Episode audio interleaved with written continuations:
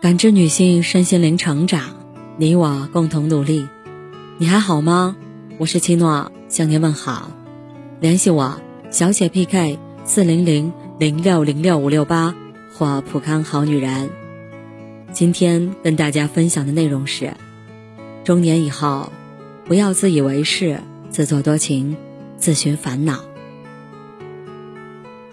梁实秋说：“中年的妙趣。”在于相当认识人生，认识自己，从而做自己所能做的事，享受自己所能享受的生活。的确，到了一定年纪才知道，人生最重要的是学会处理自己与世界的关系。不要自以为是，因为这世界很大，有的是天外天，人外人。不要自作多情，因为人情多冷暖，多的是知心好友。散落天涯，不要自寻烦恼，因为人一晃就老，总要学会今朝有酒今朝醉。具体如何来讲，不妨跟着我一探究竟。人们都说年少轻狂，少年人身上似乎总有一种天不怕地不怕的气势，以为自己无所不能。但越长大越发现，人的精力。能力、思考力是有限的，而这世界却很大。总有些领域是我们无法触及的，总有些事情是我们无法做到的。人到中年，再自以为是，就是一场灾难。流金岁月中的蒋先生，从小就没受到过什么苦。人到中年，有疼自己的老妈，爱自己的老婆。还有乖巧的女儿，十分幸福。但他却不知足，还因为在股票市场上的自以为是，让一家人陷入了万劫不复之地。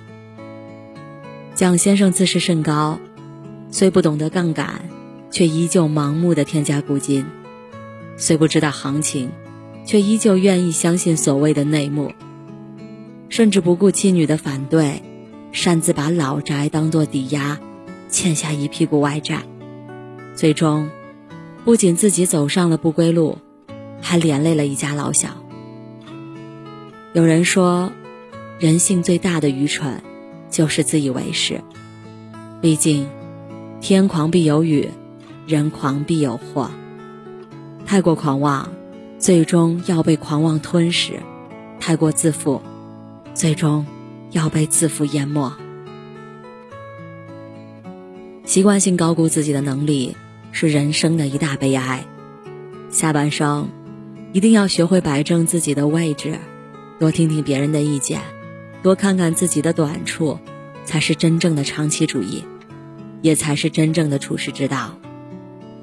就连孔夫子也曾劝诫过世人：“君子不自大其事，不自上其功。”人到中年，少点自以为是。多点自知之明，才能真正笑看人生，乐活一世。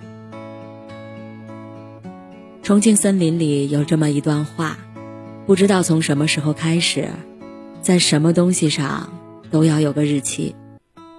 秋刀鱼会过期，肉罐头会过期，连保鲜纸都会过期。我开始怀疑，在这个世界上，还有什么东西是不会过期的？年纪越大，越发现，人情如纸薄，世事如其心。不仅食物会过期，就连人和人的关系亦如此。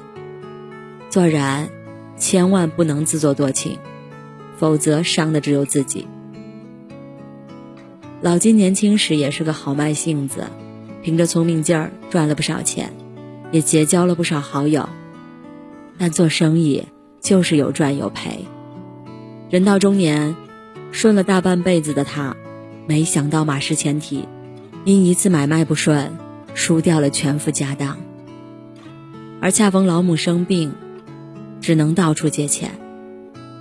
只是他曾经的那些好友，要不闭门不见，要不借口有事儿，一圈下来，筹到的病款十分有限。一开始他还很苦恼。后来他才明白，得意时有多风光无限，失意时就有多黯淡无光。有些人，你把他当挚友，在他心里，你或许只是成功路上的一块垫脚石。当你开始走下坡路的时候，就是你们缘分终结的时刻。这世上多的是世态炎凉的故事，也多的是人走茶凉的话本。一些人认识你的瞬间。就已经做好了离开你的准备。人到中年，别再自作多情，免得徒留自己一生孤独、满目凄凉。最好的做法，或许就是看淡人情，看清得失，做好自己。毕竟生命来来往往，没有哪个人是真的不可替代的。李白曾说：“白发三千丈，缘愁似个长。”不知明镜里，何处得秋霜？人这一辈子，少不了这样那样的烦恼，但人到中年，应该悟了时光的匆匆和岁月的无情。与其沉溺得失，一味自寻烦恼，不如斩断这三千烦恼丝，还自己一个澄澈岁月。在十三邀上，罗翔谈了自己退网的事件。在爆红后一段时间，有人开始在微博上围攻罗翔，说他败坏了知识分子的德行，甚至为五斗米折腰。他一气之下宣布退网。第二天，他在火车上却和最好的朋友相遇，对方问他：“别人对你那么多赞誉，你觉得合适吗？”他表示愧不敢当。对方又问他。那别人对你的批评，你怎么就深信不疑呢？他突然顿悟，明白不管自己做的有多好，都会有人不喜欢自己。为了这些不喜欢自己的人而烦恼，还不如为了喜欢自己的人而精进。《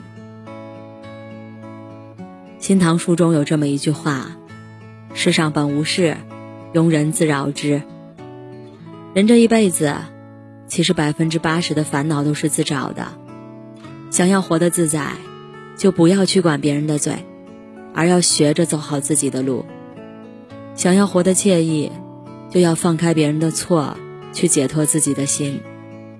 当你看淡得失，置身事外，或许一切都会变得轻盈。